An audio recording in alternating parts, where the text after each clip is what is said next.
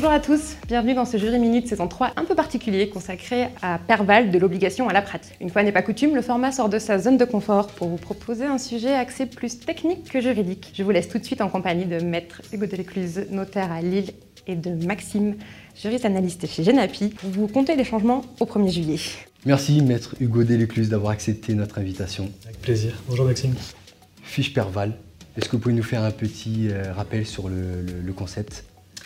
Le concept, euh, deux, bases, deux grandes bases de données immobilières que la profession alimente. Euh, une base qui s'appelle Bien pour toutes les transactions qui sont Paris-Île-de-France et une autre base qui s'appelle Perval et qui s'occupe de toutes les transactions en France, hors Paris-Île-de-France, avec deux sous-catégorie, la base de toutes les, ventes, les transactions définitives, et depuis un peu plus récemment, une base avant contrat. Et donc, qu'est-ce qui change au 1er juillet pour vous, les notaires Eh bien, quelque chose de pas si compliqué que ça en réalité. Simplement une impossibilité technique d'aller télépublier notre acte si au préalable la fiche descriptive Perval ou bien, euh, n'a pas été euh, au préalable envoyé à Planète. Donc télépublié qui signifie la publication au service de la publicité foncière par voie dématérialisée. Exactement, ce qui est une des obligations du notaire naturellement d'aller euh, publier et d'aller verser les impôts collectés.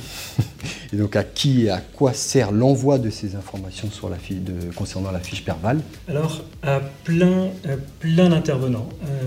au niveau institutionnel, c'est une information qui est capitale pour euh, élaborer un indice officiel, qui est l'indice INSEE notaire, qui est labellisé euh, notaire pour peu que justement une certaine quantité d'informations soit transmise par les notaires. C'est, également utile pour euh, les, gouvernants, pour le ministère du Logement, pour avoir des, des, prospectives sur le marché immobilier. Et c'est capital pour les études, pour les notaires, pour les services de négociation, pour ceux qui le font, et également pour évaluer un bien dans une succession au quotidien, euh, et même sans service de négociation, au quotidien, nos clients nous demandent, avec une augmentation forte des prix là, depuis 18 mois, s'interrogent sur le fait si, si leur engagement n'est pas un petit peu trop cher.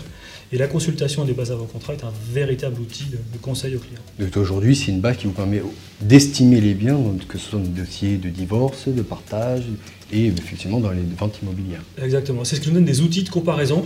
Alors, il n'y a rien, n'a pas la prétention d'estimer les biens en consultant une base de données, mais en revanche, d'avoir des éléments de comparaison pour nous aider à élaborer un bien ou de prendre du recul pour, pour euh, de manière historique, essayer de remonter parfois aussi en arrière sur des valeurs, c'est capital. En fait, cette donnée, cette information-là est très précieuse et elle est surtout, je dirais, précieuse pour les notaires. Très bien. Et vos clients, est-ce qu'ils n'ont pas de réticence à partager ces informations euh, dans le, dans le renseignement de cette fiche Perval. Ils savent que nous sommes des gens de confiance et euh, ils savent que la donnée que nous collectons est traitée de manière tout à fait conforme aux réglementations. Les informations qui sont envoyées sont anonymisées, elles sont conservées par la profession et après elles sont gérées par des statisticiens qui savent gérer cette donnée-là. Avec euh, l'obligation Téléact, le notaire est confronté donc au 100% digital. Cela mhm. signifie qu'il continue donc dans cette, euh, dans cette lancée. Oui, et puis aucun, retour en arrière ne sera possible. Et naturellement, c'est le digital qui va aussi nous aider à mieux compléter ces bases de données. L'information sera rentrée une fois, simplement par le client, même vendeur, qui connaît mieux le bien que le collaborateur ou le notaire qui, qui remplit.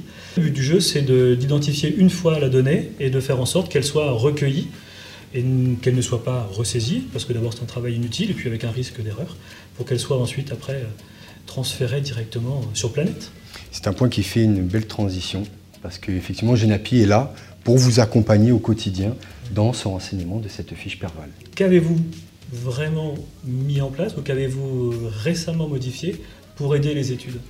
Alors tout d'abord, c'est conformer aux obligations euh, fixées par le, CSN et euh, du coup euh, par la voie de la DSN. Donc on a prévu cette fiche Perval avec une indication des zones obligatoires, mhm. mais également des zones facultatives. Et ça permettra aujourd'hui aux rédacteurs de pouvoir renseigner cette fiche Perval et aboutir à l'envoi qui sera nécessaire, donc l'envoi préalable qui sera nécessaire à la publication de l'acte de vente, parce qu'effectivement, si la fiche Perval n'est pas envoyée sur Planète, donc les réseaux de la profession, le, la publication de manière dématérialisée de l'acte de vente ne sera pas possible.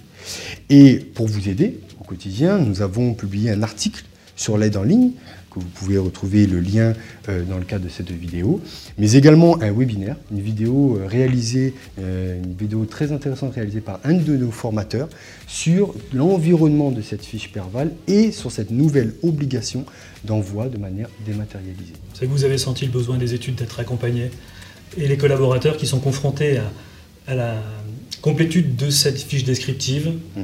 parfois, beaucoup de difficultés tout simplement avec des données soit qu'ils ne trouvent pas, qui sont les données bloquantes. Donc là, je pense qu'il est aussi intéressant de dire qu'il y a moins de données qui sont bloquantes aujourd'hui qu'avant. Donc là, ça doit rassurer les collaborateurs pour le coup. Il y a un vrai tri qui a été fait et l'information qui doit être fournie et communiquée véritablement est facile à trouver. Et cet article justement de l'aide en ligne que vous pouvez retrouver précise et détaille très bien ces zones facultatives et obligatoires. De manière un peu plus générale, euh, on s'aperçoit que euh, les interventions humaines sont très chronophages. Et de quelle manière GENAPI, alors que ce soit la fiche descriptive ou la fiche avant-contrat, de quelle manière vous, envisagez des, développements futurs pour essayer de la manière toujours d'aider le collaborateur à fabriquer son acte et avoir de moins en moins d'interventions? Sur ce point, je vais commencer avec juste un petit propos, c'est que dans la Bible, nous avons les différents questionnaires verbales que le collaborateur peut adresser à son client. Dans un second temps, on a effectivement le questionnaire verbal qu'on peut adresser sur l'espace client qui permettra à votre client de compléter les informations et surtout, et c'est l'intérêt de cet outil, de prévoir un déversement des informations automatiquement dans la fiche verbale et éviter à votre collaborateur de compléter, de faire une saisie, une seconde saisie dans la, fiche verbale. Plus tard, c'est un axe d'amélioration. Mhm. Nous aimerions bien prévoir une intégration des diagnostics qui se déverse aujourd'hui via le fichier XML, qui se déverse automatiquement dans la fiche même. Nous aimerions plus tard qui se déverse automatiquement dans la fiche verbale. C'est un axe d'amélioration. Voilà, L'idée est que le collaborateur soit plus dans le contrôle de l'information plutôt que dans la saisie, parce qu'il est véritablement le dernier à avoir vu le bien. Donc euh, les diagnostics, les diagnostiqueurs qui sont sur place devront travailler, et n'hésitons surtout pas à faire travailler nos clients. Ils sont heureux de nous partager la donnée en tout cas. Donc on va, on va contribuer à ça. Tout le notariat compte sur vous. merci, Maître Hugo Delécluse, pour cet échange. Et merci à vous de nous avoir suivis. Vous pouvez retrouver cet épisode sur notre chaîne YouTube. On se dit à bientôt.